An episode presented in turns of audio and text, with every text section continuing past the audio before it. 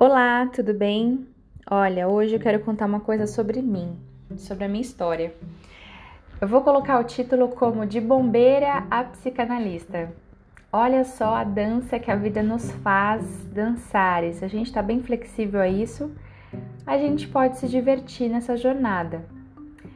É, quando eu tinha mais ou menos uns 15, 16 anos, eu queria muito me tornar uma bombeira, meu sonho de consumo correr risco, ir lá, entrar naquele lugar e trabalhar como socorrista. Eu achava o máximo essa ideia.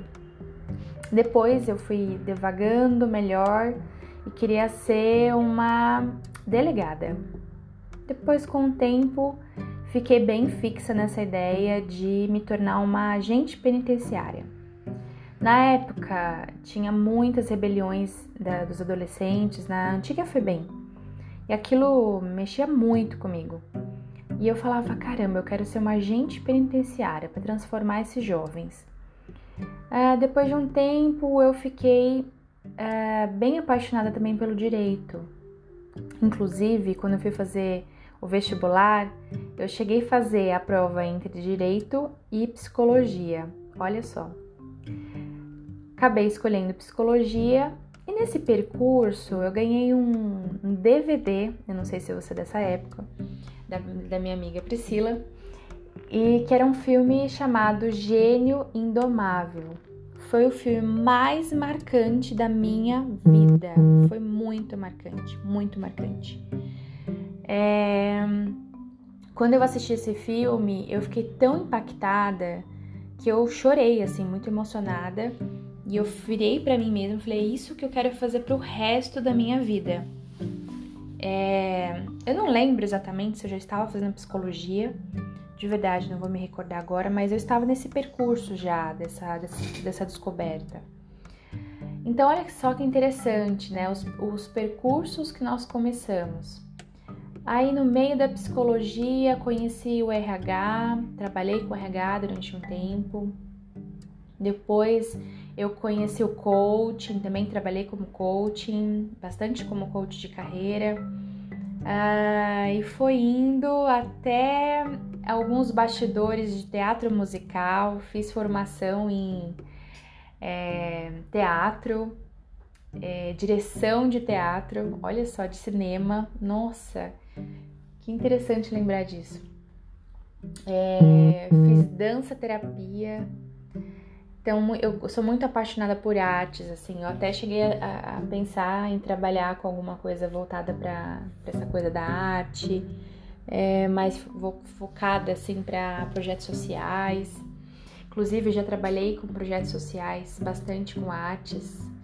Mas olha só que interessante. Depois, por acaso, a psicanálise apareceu na minha vida Comecei despretensiosamente a estudar, achava um pouco, tinha alguns pré-julgamentos, achava um estudo muito elitizado, achei, sempre achei a psicanálise para poucos, para ricos, é, uma psicanálise muito não acessível ao entendimento do povo. E eu fui conhecendo, fui instigada pela curiosidade e de repente me apaixonei, me vi apaixonada. É, antes, na abordagem da psicologia, gostava muito da TCC, que é a terapia cognitiva comportamental, é muito parecida com o meu perfil. Eu sou uma pessoa muito prática assim, no dia a dia, gosto de resolver as coisas muito rápido, sou muito ágil. Então, para aquele momento, eu achava que a, a, terapia cognitiva ela respondia muito, muito rapidamente para o paciente, para o cliente. E só que foi um ponto da psicanálise que me puxou esse lugar mais reflexivo, mais profundo, mais resolutivo. E de repente me vi nesse lugar assim, realmente sem palavras, acho que realmente é isso, sem palavras para dizer sobre psicanálise. Então, é, olha só que interessante o percurso que eu passei lá da ideia de bombeiro, socorrista, direito e estar onde estou. E esse estar onde estou não quer dizer um estar estático, é movimento. a nossa carreira, a nossa, aquilo que nós fazemos, não somos nós. O que fazemos não somos nós. Então a gente pode fazer muita coisa, experimentar muita coisa. E esse ano de 2021, né, em janeiro de 2021, eu comecei a estudar teologia, que era uma coisa que eu queria muito estudar. É... E agora estou experimentando isso, estou amando também. Interessante porque são viés muito opostos, né? Psicanálise, a psicologia, a, a, arte. A arte não, porque a arte ela complementa tudo, ela traz essa criatividade, essa leveza e tudo mais. Mas olha que, que paradoxos, né? Assim que de alguma forma a gente a gente pode se propor a viver, né? Então, esse lugar mais experimentativo, de repente é um lugar bem legal para brincar. Então, que lugar que você tá do mundo, né? Do momento da sua vida? Você tá mais naquele lugar de estou perdido, não sei para onde vou, ou você está num lugar mais já entendendo o percurso, ou você está nesse lugar de desfrutar do que você tá, tá vivendo hoje?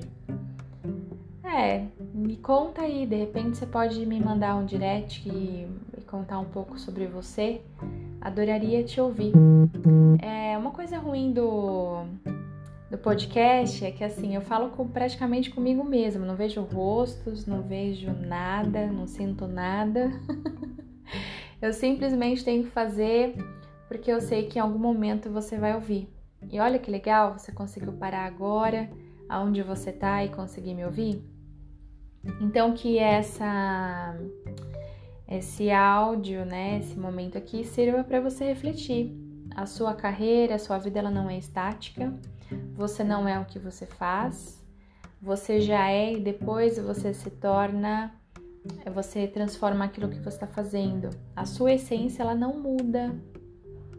A gente se perde muito na nossa essência, mas ela não muda. Lá, quando eu queria fazer o trabalho de bombeiro, de bombeira, era eu. Ainda estou aqui, é a mesma pessoa, só que muito imbuída de muitos conhecimentos que me, me passaram é, muitos pressupostos, muitas análises interessantes, para saber que eu não sei nada ainda. Olha que legal! Muito bom esse esse lugar de sei que nada sei.